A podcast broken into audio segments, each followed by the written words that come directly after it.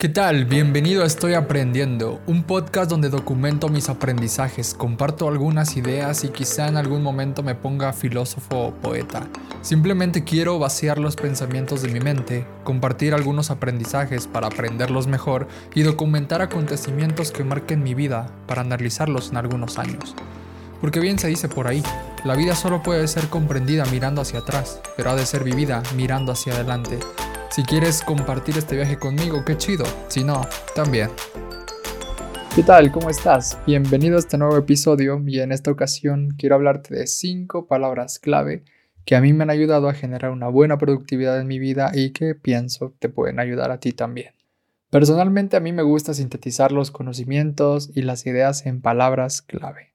Sé que la productividad implica diferentes cosas, diferentes conocimientos y habilidades, pero a mí no me sirve mucho, pues, tener en mi mente grandes conceptos o grandes ideas. Me funciona más tener ideas y palabras simples, sencillas, pero que, que estén cargadas de significado.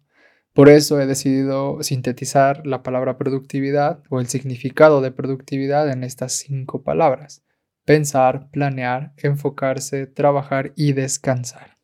Primero, cuando quiero iniciar un trabajo, un proyecto, algo que implique ciertas actividades o procesos, me detengo a pensar sobre los motivos que me llevan a determinadas actividades. Y me pregunto, ¿por qué quiero hacerlo? ¿Para qué o para quién lo haré? ¿Cómo lo haré? ¿Qué herramientas necesito, ya sean mm, personales o físicas?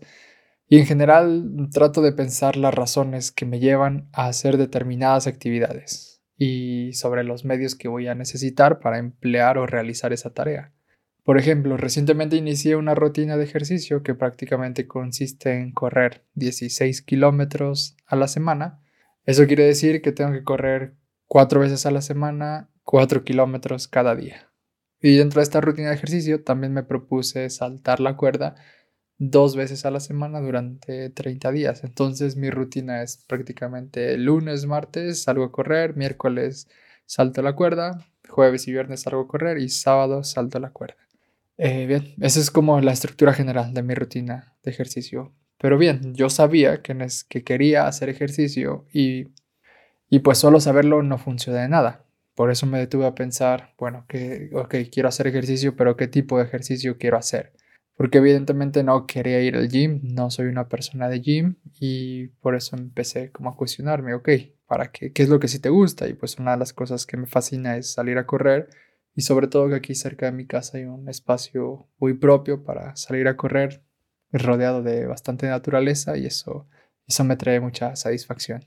Entonces, más allá de, de esta emoción, me puse a pensar como a profundidad este deseo de salir a hacer ejercicio y más allá de ver que, que quería pues tener un buen estado físico, descubrí que cuando hago ejercicio encuentro satisfacción, encuentro paz, encuentro tranquilidad, me, me, llena de energía eso. Entonces, esta, esta es una de las razones principales por las que yo hago ejercicio, no tanto por mi estado físico, porque si ponemos en comparación mi rutina de ejercicio con mi rutina de alimentación, pues no está muy ad hoc, porque no estoy tan obsesionado con esta ideología fit que, que te, casi te obliga a llevar un estatus o una rutina de ejercicio y de comida pues muy estricta. No, yo hago ejercicio realmente por placer, porque mm, para mí me trae satisfacción, paz, eh, serenidad y pues me gesta pues también creatividad en esos puntos. El segundo elemento, después de haber consolidado mm, pues la respuesta a los por qué hago determinada actividad, he decidido pensar en la planeación. En estos últimos días he descubierto que me encanta también escribir. Y al día de hoy eh, llevo 80 días escribiendo de manera seguida eh, sobre las cosas que pienso o sobre las cosas que pasan en mi vida. Pero saber que me encanta escribir no fue suficiente para que yo lograra consolidar este hábito. Necesité de una planeación para generar un orden preciso de días y tuve que determinar un horario específico en el que iba a dedicarme por completo a la escritura sin importar si tuviera o no ideas. Me iba a comprometer a escribir lo que se me viniera a la mente.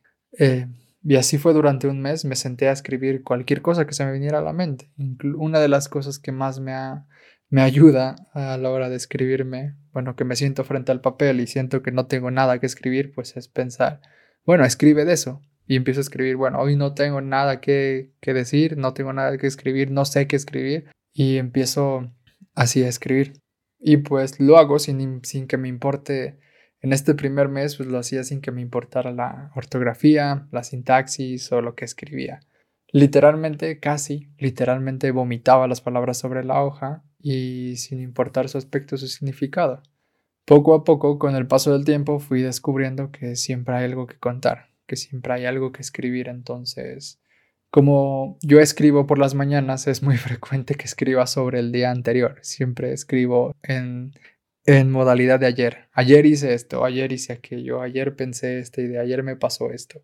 Eh, entonces, es, es muy curioso eso porque, bueno, ya descubrí también que no me gusta escribir por la tarde, no puedo escribir por la tarde, me siento como quemado de mi cerebro. Y en la mañana, como estoy más fresco, pues las ideas fluyen un poco más. Este hábito lo he ido fortaleciendo también con un método que personalmente me ha funcionado y en el que prácticamente le digo a mi mente, ¿qué te parece si escribimos 10 días, nada más 10 días. Y entonces comenzamos a, en la parte superior de mi página pongo eh, el número, un día de 10. Y así sucesivamente, 2 de 10, 3 de 10. Y así consecutivamente pues, le digo a mi cerebro, ok, vamos en el día 5, sigamos escribiendo. Pero cuando llego al día 10, pues me, me felicito o me, o me premio, entre, entre comillas. Digo, qué, qué bien, qué padre que llegaste al día 10. Wow, eso es algo increíble. Y el día siguiente me digo, oye, ¿y qué tal si lo volvemos a hacer? ¿Qué tal si volvemos a empezar? Entonces me vuelvo a proponer otro reto, también me lo propongo como reto, otro reto de 10 días. Y empiezo. No empiezo a partir del 11, sino empiezo otra vez desde el 1. Entonces empiezo 1 de 10, 2 de 10 y así consecutivamente. A este método, a esta herramienta o este hábito yo le he llamado pues el, el, método llamado escribe 10 días siempre.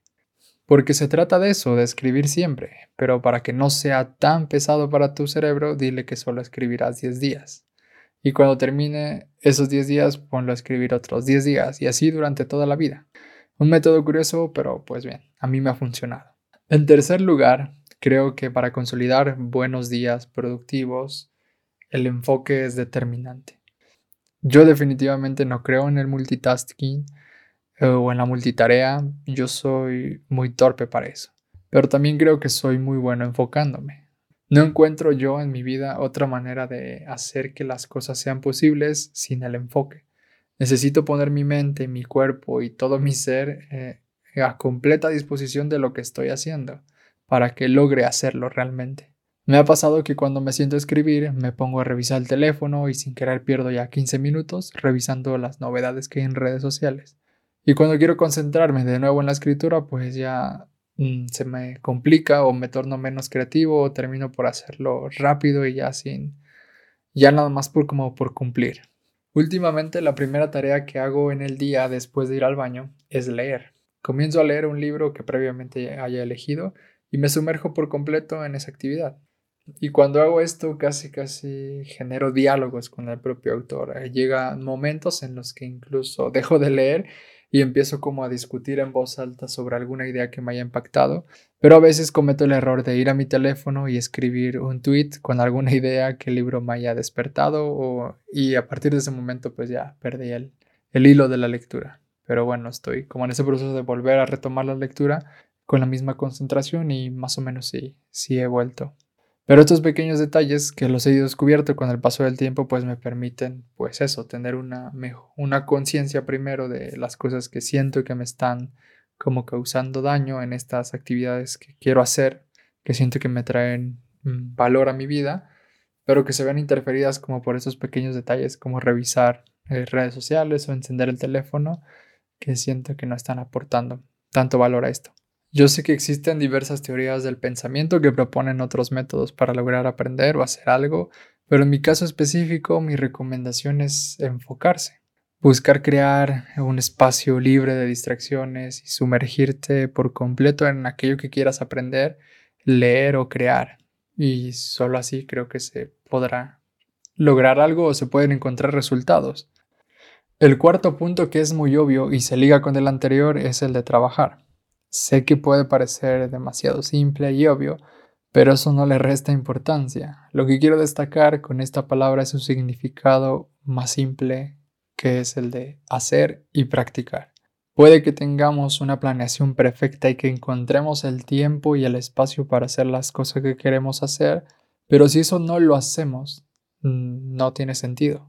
Hasta las cosas más abstractas necesitan que se hagan o que se practiquen.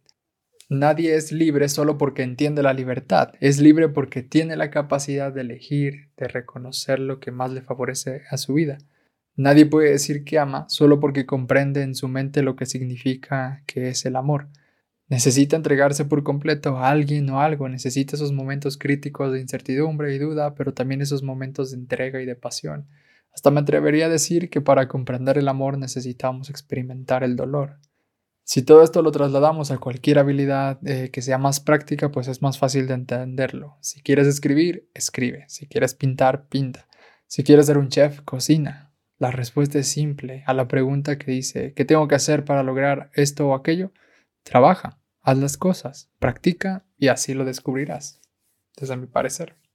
Por último, mi quinta palabra clave para consolidar una buena productividad es el descanso. Creo fielmente que la productividad no consiste en el hacer constante y desmedido, en lo que muchas veces llamo también hiperactividad. Eso no es productividad. La productividad desde mi perspectiva significa hacer cosas bien, hacer cosas y disfrutarlas, porque no tiene sentido terminar algo y sentirte agotado, lleno de estrés y de ansiedad. Si es tu caso, pues déjame decirte que no estás siendo productivo. Una persona productiva, a mi parecer, es una persona que sabe descansar, que sabe detenerse cuando tiene que hacerlo porque reconoce que lo necesita en otras palabras, es una persona consciente de sus necesidades, sabe escuchar a su cuerpo y sus emociones y si éstas le dicen que está cansado y que necesita un descanso, pues lo hace y descansa.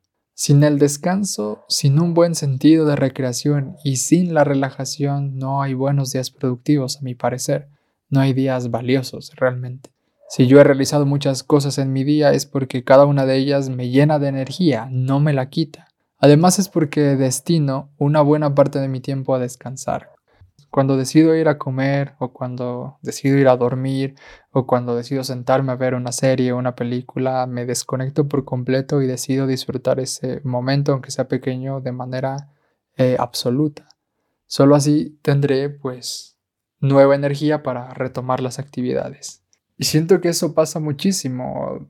No tengo toda la certeza de que así se entienda o se comprenda la productividad como este constante hacer o esta hiperactividad, pero a mí me da la impresión que muchas personas que se dicen productivas o que quieren ser productivas quieren hacer más, más en menos tiempo. Así que nada, esto es algo que yo he aprendido en los últimos meses y que espero te haya servido o te haya despertado algunas ideas eh, para que tú desees desde tus circunstancias, desde tu contexto, pues generar una vida productiva, recordando que pues vale la pena pensar, planear, enfocarse, trabajar y descansar.